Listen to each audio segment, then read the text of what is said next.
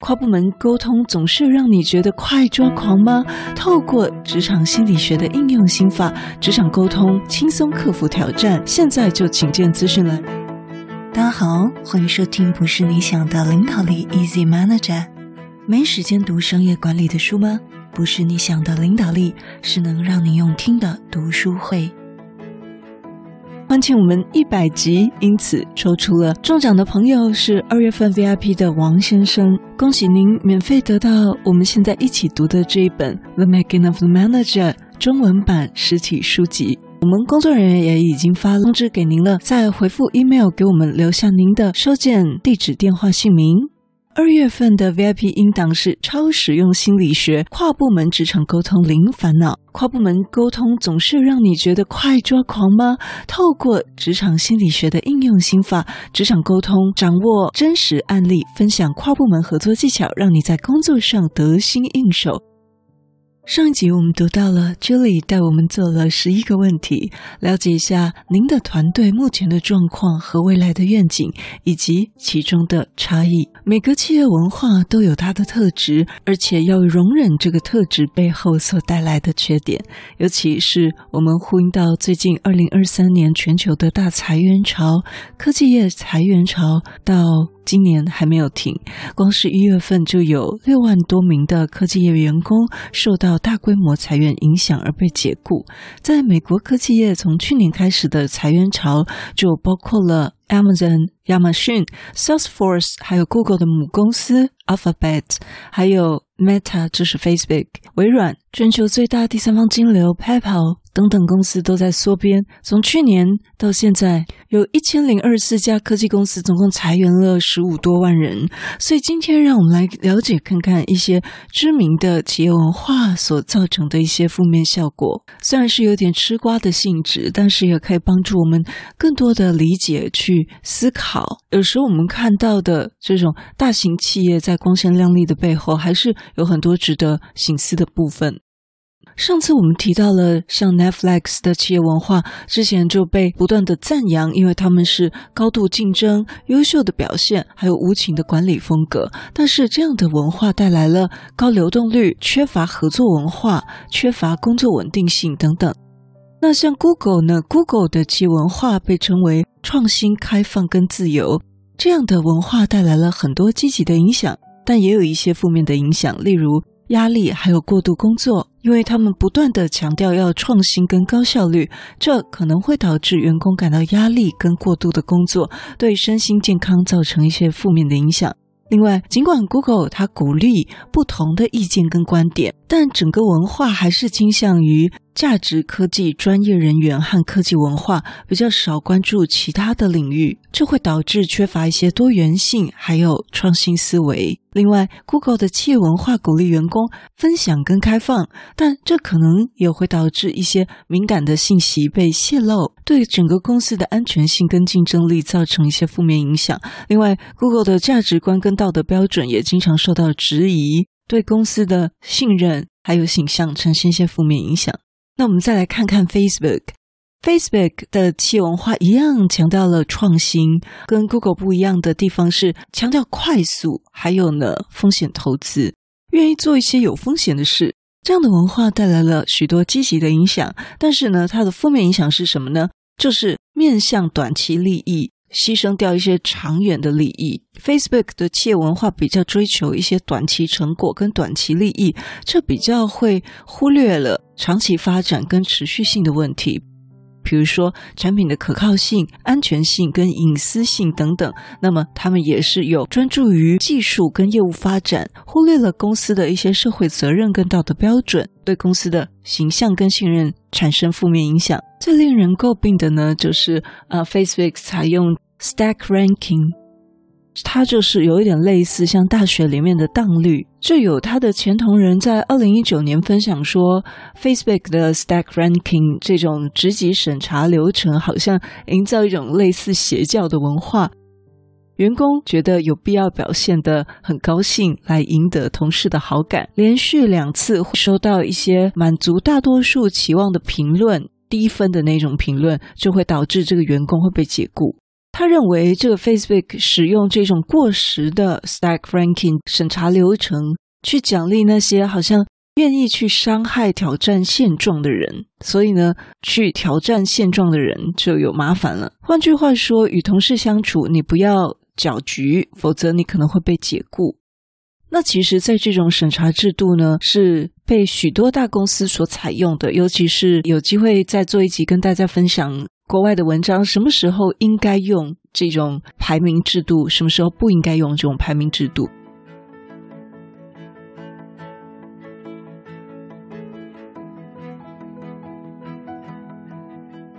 在这节目中，我们不断追求知识和成长，并透过分享和学习来让您成为更好的领袖。我们非常感谢我们所有的 VIP 订户，他们的支持能够让我们继续制作高质量的节目。我们将会在节目中也分享 VIP 订户的故事和贡献，鼓励大家今天就加入 VIP 月订制的行列，一起成为更好的领袖。成为 VIP 领袖可以享有包括独家内容、优惠折扣。社群互动、一对一交流以及早期的收听权。如果您想要更多了解关于 VIP 月定制的资讯，现在就请见资讯栏，让我们一起继续学习和成长。那这种排名制度呢，它其实最多影响到的是在奖金的部分，还有股权分配的部分。当然，它也是在绩效管理方法中比较受到争议的话题。像亚马逊、微软跟雅虎，他们这种大型公司经常都采用这种制度。它有优点，它也有缺点，这我们之后再来讨论。在 Amazon 的部分，亚马逊的企业文化通常被描述为高度竞争，还有就是血汗工厂。哈，我曾经有遇过一个 online 的教英文的菲律宾籍的老师，他之前就是在 Amazon 做呃经理职。哦，他就有描述那边真的是蛮蛮血汗的，他们注重无情的高效率，还有高压的工作环境，这导致了倦怠、高流动率，还有不公平的劳工行为指责的一些报道。那我们来看看 PayPal，PayPal 是一个建立全球性的工作文化，他们很鼓励员工在通过协作跟创造力来推动公司的发展。它也提供很好的福利跟环境来支持员工的生活跟工作的平衡。但是呢，最近几年，PayPal 因为涉嫌一些歧视，还有一些 racism 种族主义跟性别歧视而受到批评。他们也过度关注于财务结果，导致员工焦虑。IBM，我们大家都听过，是一个很有名的科技公司。它致力于推动人类社会的进步，也强调创新协作和社会责任。在企业内部呢，提供了很多的培训跟发展的机会。但他们也因为有一个叫升职文化而经常受到批评，因为这个文化强调高管跟管理人员的升职跟发展，而不是基层员工的升职和发展，也就是比较推行的精英文化这种部分。雅虎呢，在一九九四年成立的，在他美国的公司，企业文化是主张创新和快速增长。但是呢，后来几年，公司在许多方面都遭受到了批评，其中包括了企业文化跟他的管理风格，因为被指责在管理方面，他们缺乏了透明度跟开放性，以及不足的领导力。那当然了，他们是属于。一个年轻的创业家起来了，他懂的领导毕竟是不多，一定都会有一些问题存在的，因此在后面市场的竞争之下，导致它整个市场的份额是下降的，最终在二零一六年就被美国的微讯通讯给买下来。那他就是也是用这个 Stack Ranking 员工排名系统，这个系统呢使员工感到压力，也被认为是造成公司大量人才流失的原因。美光啊，这间科技大厂呢，它是一间半导体公司，它的企业文化是强调科技创新跟团队合作。但美光因为曾经处理公司内部问题不当，在二零一八年的时候呢，公司被指控包括性别歧视，还有一些报复行为，导致有一些高官的辞职，还有员工的裁员。那另外在 Zoom 的部分呢，企业文化强调客户导向跟工程专业知识，他也曾经因为一些安全跟隐私的问题受到大家批评，尤其是在疫情期的时候。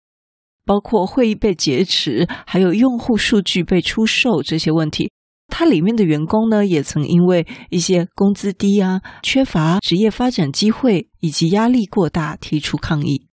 那最有瓜吃的，我想放在最后哈，那就是 Uber。Uber 呢，它这个感觉可以拍成电影啊。Uber 的企业文化呢，因为他的 broad culture 受到强烈的批评，兄弟文化、兄弟派对文化。那在这种文化中呢，他们有一个报道是说有一种厌女的状况。攻击性行为还有性别歧视是被容忍的，甚至被鼓励的。呃，他们在会议就有主管袭胸别的女主管，那么这导致了一系列的丑闻呢，包括性骚扰啊，还有歧视的指控，也被传出他们高层们。去韩国出差的时候，找陪酒小姐寻欢作乐等等的，因为他们的 CEO 也是都是这一些新创的呃年轻人，有一点草莽英雄的氛围，所以这个 CEO 卡兰尼克呢，他长期以来为 Uber 定下了基调。这些德国佬呢，在他的领导下，是采取一种好斗的商业方式，就是藐视当地的法律，并且批评竞争对手，来尽快的扩张。自我风格也非常的强烈。